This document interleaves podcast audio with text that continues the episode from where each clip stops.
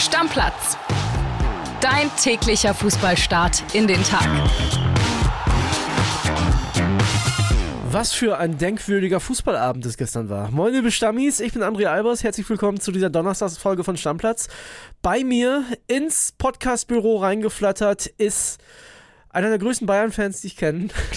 der Kolibri, Max Schrader, moin. Mit super Laune. Das moin, kann ich moin. mir gut vorstellen, wie es in dir aussieht. Ihr müsst euch das so vorstellen, beim Kolibri ist es so, der rastet dann nicht vor Wut aus, sondern der wird immer stiller. Der, Ja, der wird genau. dann sehr, sehr ruhig. Der wird sehr, der fährt sich sehr zurück. So, Genau, die Flügel werden eingefahren. Genau, die Flügel werden eingefahren und so war es gestern Abend auch. Bevor wir beide drüber reden, Julian Agadi war im Stadion, hat sich die Partie Saarbrücken gegen Bayern, es gab noch viele andere Pokalpartien, wir werden darauf zu sprechen kommen, aber das ist natürlich das Top-Thema, angeschaut, die Bayern sind raus und Julian sagt folgendes. Bayern München scheidet aus dem DFB-Pokal aus in der zweiten Runde in Saarbrücken. Das Stadion gleicht einem Tollhaus hier in Saarbrücken. Die Spieler stürmen auf den Rasen. Die Bayern sind schon in der Kabine verschwunden, keine 20 Sekunden nach Abpfiff. Ein rabenschwarzer Tag für, für die Münchner in der Abwehr, komplett vogelwild gewesen, nach vorne kaum gelungene Aktionen gehabt. In Summe scheiden die Bayern hier in Saarbrücken verdient aus dem DFB-Pokal aus. Und die Freude auf den Tribünen und auch auf dem Platz kennt bei den Saarbrücknern hier überhaupt keine, überhaupt keine Grenzen. Die Bayern mit gesenkten Köpfen vom Feld und auf dem Weg in die Kabine. Wahnsinn. Da hört man im Hintergrund, was da für ein Alarm war. Ne? Also unglaublich. Natürlich freuen die sich. Ich meine, die sind aktuell auch mit Spielen weniger, aber 15. in Liga 3. Das ist Wahnsinn. Kompletter Wahnsinn. So, ich, ich weiß, du kannst es nicht glauben, du konntest es auch gestern nicht glauben. Lass uns das mal kurz analysieren. Aufstellung, da dachte ich so, okay, hätte ich auch so gemacht. Weil der Kader ist klein, Tuchel beschwert sich quasi jede Woche darüber und natürlich musst du dann bei einem beim 15. der dritten Liga denen die Chance geben, die sonst nicht spielen. Ja, selbst Bunazar hat gespielt. Also, ja. klar, musst du ja auch machen. Irgendwie musst du ja auch alle bei Laune halten. Wie übrigens damals gegen Kiel auch, da hat Bonassar auch in der Startelf gestanden. so viele Startelf-Spiele hatte er nicht, aber die beiden waren auf jeden Fall dabei. Ja, beide katastrophal. Erste Halbzeit, die Bayern ganz, ganz schwach. Also ich weiß gar nicht, wann ich das letzte Mal so eine schwache Bayern-Mannschaft gesehen habe wie in Halbzeit 1. Ja, gut, muss man natürlich auch sagen, früh das Tor gemacht. Dann hat man gedacht, ja, jetzt geht hier eh alles weg. Ja. Dann die Verletzung von Delicht, kommen wir bestimmt auch gleich dazu. Können wir direkt drauf kommen. Ganz, ganz bitter. Da hat man in der ersten und zweiten Zeitlupe schon gedacht, boah, da ist bestimmt was kaputt gegangen. Der hat auch direkt so Bewegungen gemacht, die man macht, wenn man merkt, da ist was kaputt im, im eigenen Körper. Ja, natürlich. Und als Spitzensportler merkst du ja sofort, wenn irgendwas passiert. Genau. Und dann sah es erst so aus, na, kommt er vielleicht doch kurz nochmal wieder, kam er aber nicht. Ja, das war wahrscheinlich einfach nur das Adrenalin und dann dachte er sich, ach ja, ich merke doch gar nichts, geht doch doch. Und dann haben die Ärzte gesagt, nee, geh mal in die Kabine und so, was man hört, die erste Diagnose, irgendwas mit dem Innenband. Ja, also Thomas Tuchel sagte gestern bei den Kollegen der ARD, gleiche Kapsel, gleiches Knie. Heißt für die Bayern, die Innenverteidigung stellt sich von alleine auf. Ja, würfeln. Ja, ne? Also, wer ist noch da? Minjay ist noch da? Minja ist noch da, Upamecano hatte jetzt einen Muskelfaserriss, trainiert zwar wieder, aber weiß man auch nicht, ob der gegen Dortmund spielen kann. Goretzka hat es ja mal gespielt, der kommt jetzt wohl wieder. Ja, Ne, weiß man auch noch nicht so ganz. Der hat ja einen Handbruch. Masraui. Ja. Und das sind schon alles keine Innenverteidiger. Ja. also, ne, über die wir gerade reden. Ja, es ist. Kimmich eng. gesperrt. Deine Meinung, wir, wir, wir gehen einfach direkt drauf. Deine Meinung, kommt da jetzt doch noch ein Boateng oder ein anderer? Ich glaube, die warten einfach jetzt noch bis Januar. Ja, meinst du? Weil sonst ist es ja einfach nur ein Transfer für vier Spiele oder so. ja, okay. Ja, kann natürlich sein, ne? Auf jeden Aber Fall. kommt natürlich auch drauf an, was bei Delicht ist. Also, wenn die jetzt sagen, doch Kreuzbandriss oder Meniskus oder was weiß ich was, was jetzt vier Monate dauert, kann auch sein, dass man nochmal schnell handelt. Jetzt ist es ja so, für De Licht kam Leimer in die Partie, Kimmich in die Innenverteidigung gerückt. Das kann auch nicht passieren am Wochenende, denn der ist gesperrt. Ja, genau. Also, Also, die, ja, Geht nicht. maximal, maximal ärgerlich für die Bayern auf jeden Fall. Äh, aber auch mit Ansage alles. Alles, was Tuchel gesagt hatte, hat gestimmt. Sie brauchten mehr Kadertiefe. Du kannst nicht nur mit drei Innenverteidigern in die Saison gehen. Ja, war mit Ansage. Also, wer ist schuld? Nee, die Leute, die den Kader zusammenstellen. Gehört Thomas Tuchel ja auch zu. Aber glaubst du, dass diese, diese Bayern-Taskforce, diese Runde, die über die Transfers entschieden hat, dass die einfach zu groß war? Ja, gut möglich, aber komplett verpokert einfach. Ja. Definitiv. Und auch beim Spiel gestern komplett verpokert. Dann gab es den Ausgleich, viel umjubelt. Äh, Manuel Neuer konnte, glaube ich, an beiden Toren, das können wir sagen, der stand im Tor nichts machen. Ne? Nee, also hat ja kaum Ballkontakt gehabt und genau. eigentlich nur zweimal musste er den Ball aus dem Tor holen. Genau, das eine war jetzt quergelegt, das 1-1 kurz vor der Pause und da dachte man eigentlich, gut, die Bayern werden jetzt mit Wut im Bauch rauskommen. Hat, ja, hatten ja gefühlt auch dann zweite Halbzeit 95% Ballbesitz. Genau, hat auch geklappt. Ich wollte es gerade sagen, also sie, sie waren auf jeden Fall deutlich besser in Halbzeit 2 als in Halbzeit 1. Dann gab es noch diesen Dreifachwechsel, als dann Gnabry, Musiala und Coman kam. Da, da, dachten dann alle, hat dann hinterher der Saarbrücker Trainer auch im, im Fernsehinterview gesagt, ja, also wenn die, da denkst du ja, jetzt ist vorbei. So, jetzt, jetzt, ne, jetzt, jetzt geht's gleich dahin. Aber nee, ging es nicht, weil auch die halt unglücklich waren. Die ja, wobei man auch sagen muss, Musiala war krank, das hatte Tuchel auch vorher gesagt, Coman verletzt oder ja. beziehungsweise angeschlagen. Kane auch angeschlagen, der hat gar nicht gespielt. Da kommen wir gleich noch zu, ja. ja. Die drei haben zwar ein bisschen mehr auf den Platz gebracht, aber am Ende hat das nicht gereicht und es gab dann noch den Super-GAU. Äh, auch, wie gesagt, nochmal der Saarbrücker Trainer, ganz lustig, im Interview hat dann gesagt, also Verlängerung haben wir niemals geschafft. Wir wären, wir wären total, kom komplett aufgewesen, aber brauchen sie auch nicht, denn dann kommt Marcel Gauss und macht es 2 zu 1 für Saarbrücken. 2-1, alle ausgerastet. Bayern hat nochmal einen letzten Angriff, hat nicht gereicht.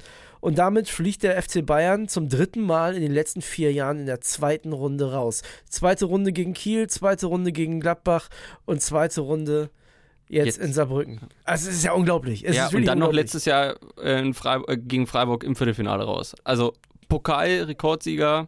Thomas Tuchels Pokalbilanz mit den Bayern, ein Sieg, zwei Niederlagen. ja, das ist verrückt, das ist wirklich verrückt. Aber bevor wir beide, wir reden noch weiter drüber, ne? Bevor wir beide äh, weiter drüber sprechen, würde ich sagen, Viele Bayern-Stammis haben natürlich gestern ihren frustfreien Lauf gelassen und ich möchte, dass sie zu Wort kommen. Das ist, der Stammplatz ist ein Podcast für die Stammis und deswegen einmal Ihr müsst da jetzt einmal durch. Ihr alle, alle Bayern-Stammis, alle Bayern-Fans zusammen mit dem Kolibri gehen jetzt einmal da durch und dann ist auch gut. Wir hören rein. Zwei Minuten Bayern-Frust.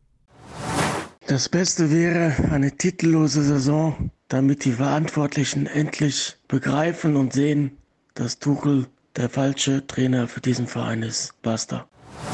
Wie kann man es so erfinden? Wie? Erklärt mal bitte ein Mensch von den Stammis. Wie können wir als Bayern München es bei Saarbrücken verkacken? Saarbrücken! Tja, so schnell geht's. Kaum ist Neuer wieder da, geht's mit dem Bayern bergab. Meine These passt immer noch, dass die Bayern diese Saison keinen Titel gewinnen. Der Harry Kane-Fluch wirkt nach.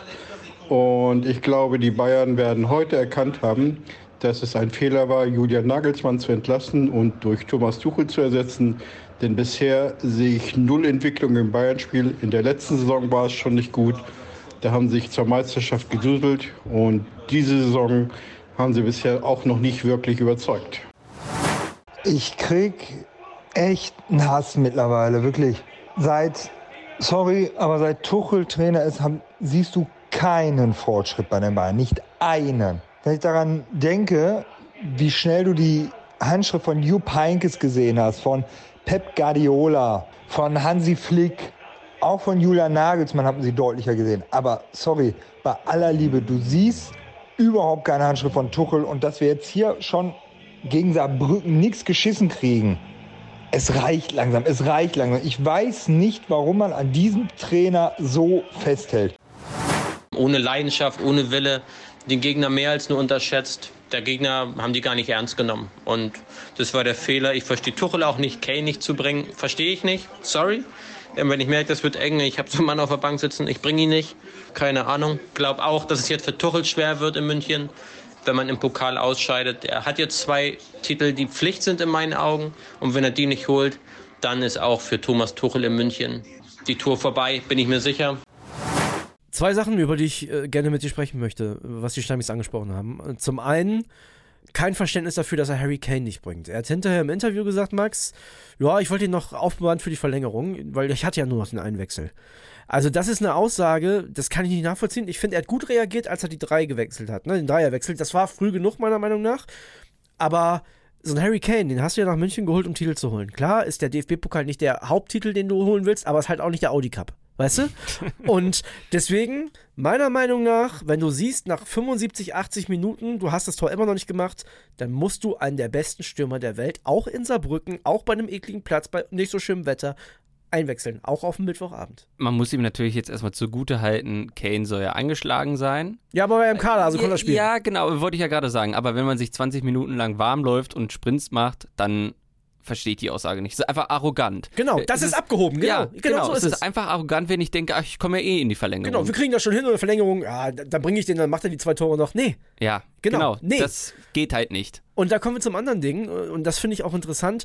Grundsätzlich kann ich mit dem Tuchel-Bashing nicht so viel anfangen, weil ich bin schon auch ein bisschen bei dir, der sagt, Kader ist zu klein. Also für die Bayern Ansprüche und die Ansprüche sind nicht in drei Wettbewerben zu spielen, wie bei Union Berlin zum Beispiel, sondern drei Wettbewerbe zu gewinnen nach Möglichkeit. Und dafür ist der Kader auf jeden Fall zu klein. Deswegen ist die Frage auch an dich als Bayern, als Bayern-Fan, wie viel Thomas Tuchel steckt denn in diesem Aus und in dieser vermeintlichen Krise des FC Bayern? Wie viel ist es? Ja, schwierig. Ich würde mal so sagen, wenn die erste Mannschaft spielt, sehe ich jetzt auch nicht so den großen Fortschritt. Also das war Ja. bei Nagelsmann oder bei anderen Trainern einfach klarer zu sehen, was der Trainer eigentlich will. Ja. So, und natürlich, wenn du jetzt einmal durchrotierst und die haben noch nie miteinander gespielt, ist immer schwierig zu sagen, ähm, das war jetzt kein gutes Spiel. Aber ich gebe den Stammi schon größtenteils recht, dass einfach keine Entwicklung zu sehen ist. Hat er die Pflicht, zwei Titel zu holen in dieser Saison? Weil wir reden dann über die Champions League und die Ja, Meisterschaft. das ist, kann, kann nie Pflicht sein. Ja. Also so abgehoben ist auch nicht, nicht der FC Bayern. Du kannst nicht davon ausgehen, dass du die Champions League gewinnst. Bundesliga muss sein und muss, glaube ich, auch relativ deutlich werden. Wird schwer. Ja, klar, aber wenn die jetzt wieder nur das am letzten Spieltag holen, weiß ich nicht, ob Tuchel dann noch über Sommer Trainer ist. Also Triple-Favorit ist jetzt Bayer Leverkusen. mit der Euroleague und dem Pokal. Kommen wir gleich noch zu, die sind noch dabei, haben sich auch ein bisschen schwerer getan, aber da hat es mit dem zweiten Anzug ein bisschen besser geklappt. Unfassbar viel wird sich in den nächsten Tagen rund um die Bayern noch ergeben, denn es gibt ja auch den großen Klassiker am Wochenende gegen Borussia Dortmund. Also das ist natürlich auch in den nächsten Tagen ein absolutes Top-Thema. Wir werden darauf achten, was sagt Tuchel noch, was sagen Verantwortliche, was sagen vielleicht Spieler, was kommt bei Delicht raus. Für jetzt, für den Moment. Aber ein, einen Satz muss ich noch sagen. Ja, darfst du. Ah, gerne, ein, einen Satz muss ich noch also, Sorry. Max, du bist ja, also ich, ich freue mich ja wahnsinnig. Du bist ja der perfekte Studiogast hier heute. Also wirklich, also es geht ja gar nicht besser, als mit dir darüber zu reden, der ja wirklich die Bayern im Herzen hat. Also erzähl bitte. Ja, danke, danke, danke. Jedenfalls äh, sollten die Bayern am Wochenende verlieren, wird es richtig eng. Ja. Wird es richtig eng? Ich glaube, Tuchel hat einen einzigen Vorteil, dass er nicht, so wie letztes Jahr Nagelsmann, Tuchel im Nacken hat. Richtig, es gibt nichts. Es gibt halt einfach keine Alternative. Hansi Flick, ja. ja. Bratzo ist nicht mehr da, wer weiß. ja, ja, genau. Aber nee, ich verstehe, was du meinst. Ja, er hat, genau, es gibt den Schattentrainer nicht. ja, genau. Ne?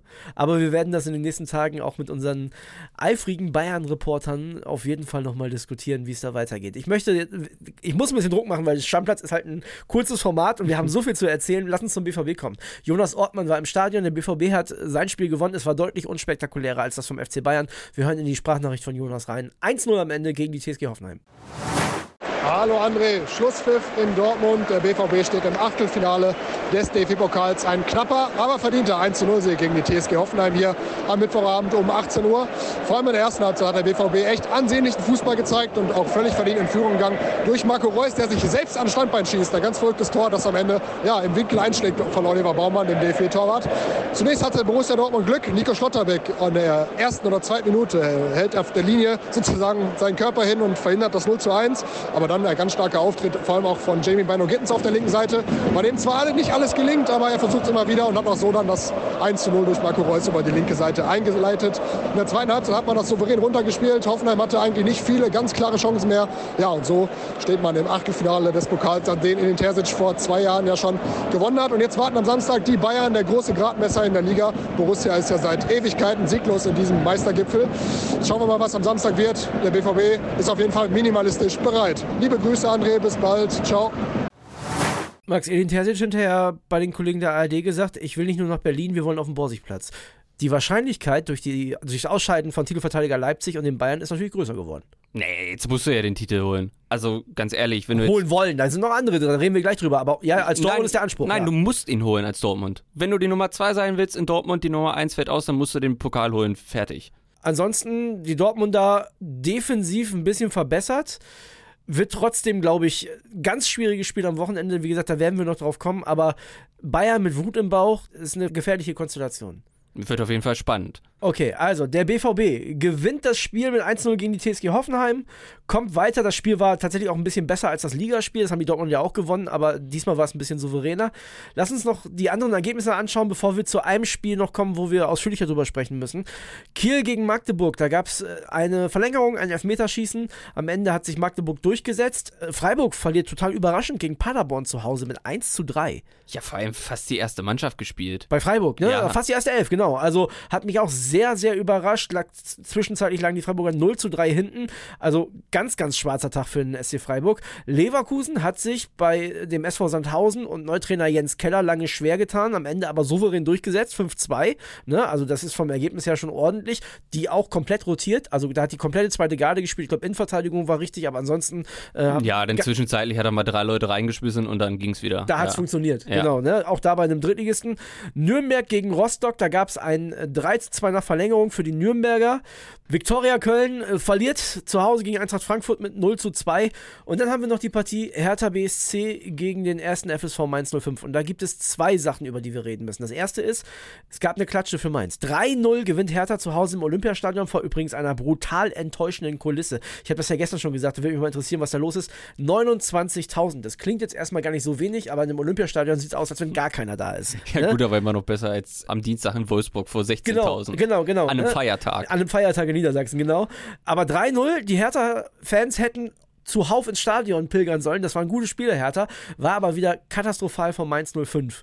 Und da ist die erste Frage, auf die wir zu sprechen kommen. Was ist mit Bo Svensson? Du warst ja im Großraum bei uns, ne, hast schon vieles mitbekommen. Was sagen die Reporter? Erzähl mal, was, was haben wir für Infos zu Mainz 05, zu Bo Svensson? Also, dass er selber geht, ist ausgeschlossen. Okay. Jetzt nach dem Spiel hat der Sportdirektor Martin Schmidt gesagt, Bo sitzt Samstag auf der Bank, wenn wir die Analyse in die richtige Richtung lenken können. Ist schon mal eine Aussage. Alles und nix heißt das für mich. Ja. Also, ne, schwierig. Also heute um 11 Uhr gefühlt Krisensitzung und wenn es nicht klappt, fliegt er heute noch. Auch wenn Bo Svensson quasi als der nächste Riesentrainer von Mainz galt, der dann beim BVB und danach noch weitergeht.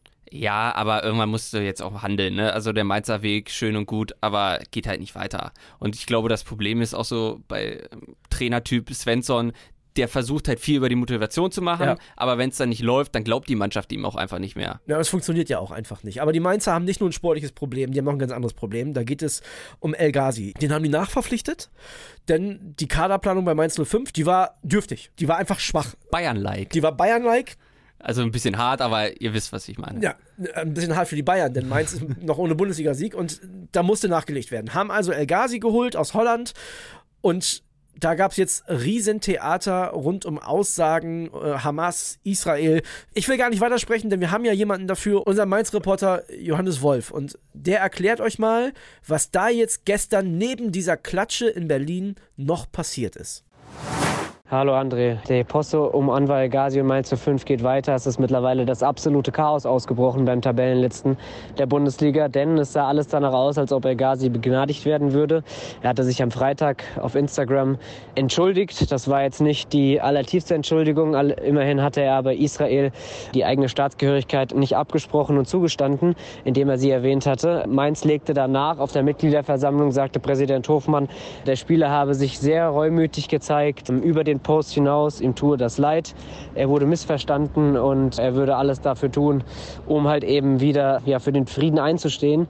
Jetzt am, am Mittwoch reagierte El Ghazi dann, teilte auf Instagram mit, dass die einzige Entschuldigung, die von ihm jemals kam, die war, die er auf Instagram postete und dass die Sachen, die Mainz 05 davon sich gab, die ja zumindest ein gutes Licht auf ihn rückten, überhaupt nicht der Wahrheit entsprechen, dass er diese Sachen niemals gesagt hatte und schockierte dann auch wieder mit ja, Anti-Israel-Propaganda, postete falsche Opferzahlen aus dem Gazastreifen. Also es war wirklich wieder das komplette Chaos. El Ghazi schießt sich damit jetzt natürlich erneut komplett ins Abseits. Eine erneute Begnadigung wird es nicht geben. Und jetzt ist natürlich die Frage, ob er seinen Rauschmiss provozieren will, indem er dann danach arbeitsrechtliche Schritte vorhält, um sich dann noch eine, eine Abfindung einzukassieren. Also äh, klar ist, der hat gar keine Intention, nochmal für Mainz 05 zu spielen oder vor allen Dingen irgendwelche Reue zu zeigen. Es bleibt weiter spannend. Klar ist, er stürzt Mainz 05, die ohnehin schon mit vielen Baustellen zu kämpfen haben, in ein absolutes Chaos, was noch über Wochen anhalten wird.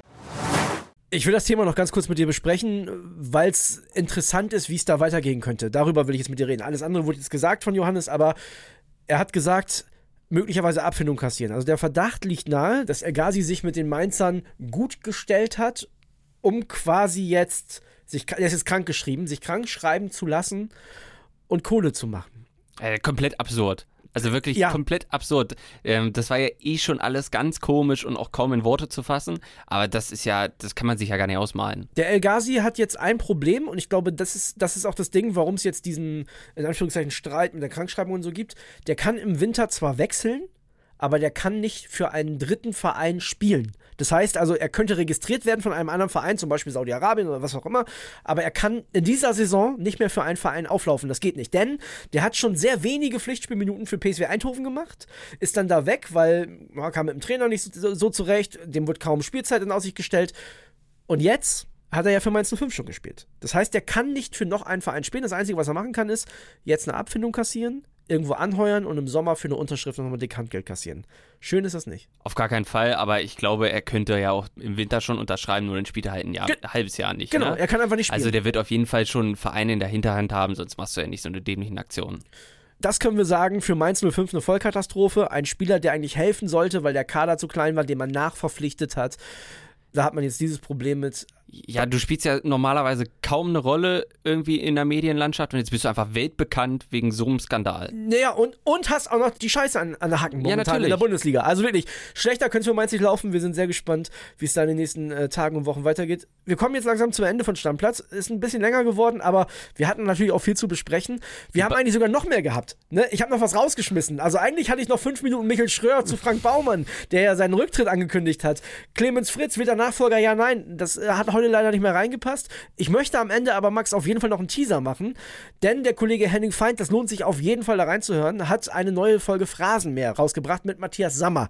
Und das möchte ich euch auf jeden Fall noch ans Herz legen. Also wenn Stammplatz vorbei ist und ihr noch ein bisschen Zeit habt, ihr wisst ja, Phrasenmeer dauert ein bisschen länger, klickt rüber und hört euch die Phrasenmeer-Folge mit Matthias Sammer an. Auch da sind ein paar interessante Aussagen zum FC Bayern drin. Unbedingt reinhören. So, wir machen Deckel drauf für heute. Danke dir, dass du da warst, trotz dieses traumatischen Erlebnisses für dich, Max. ja, leider. Ciao, ciao. Deckel drauf. Stammplatz. Dein täglicher Fußballstart in den Tag.